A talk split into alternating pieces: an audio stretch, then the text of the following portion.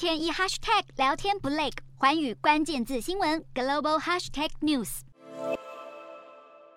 北韩领袖金正恩笑得合不拢嘴，又是为哪桩？原来北韩官媒宣称，北韩成功测试高推力固态燃料发动机，金正恩还来到西海卫星发射场亲自督军。而这项消息怎能不派北韩国宝级主播李春基好好宣传一番？北韩今年已经发射破纪录的六十三枚弹道飞弹。官媒表示，这场测试证明了这一具发动机的可靠性以及稳定性，为研发另一款新型战略武器系统提供保证。北韩一直在努力打造更多固态燃料飞弹，这种飞弹更加稳定，而且能在几乎来不及发出警告或进行准备的情况下发射。专家认为，北韩的目标是要建造更强大的洲际弹道飞弹和潜射弹道飞。飞弹。面对北韩威胁加剧，南韩总统尹锡悦与外长朴正会见了来到首尔的联合国国际原能总署署长葛罗西，双方都表示会全力阻止北韩的核子计划。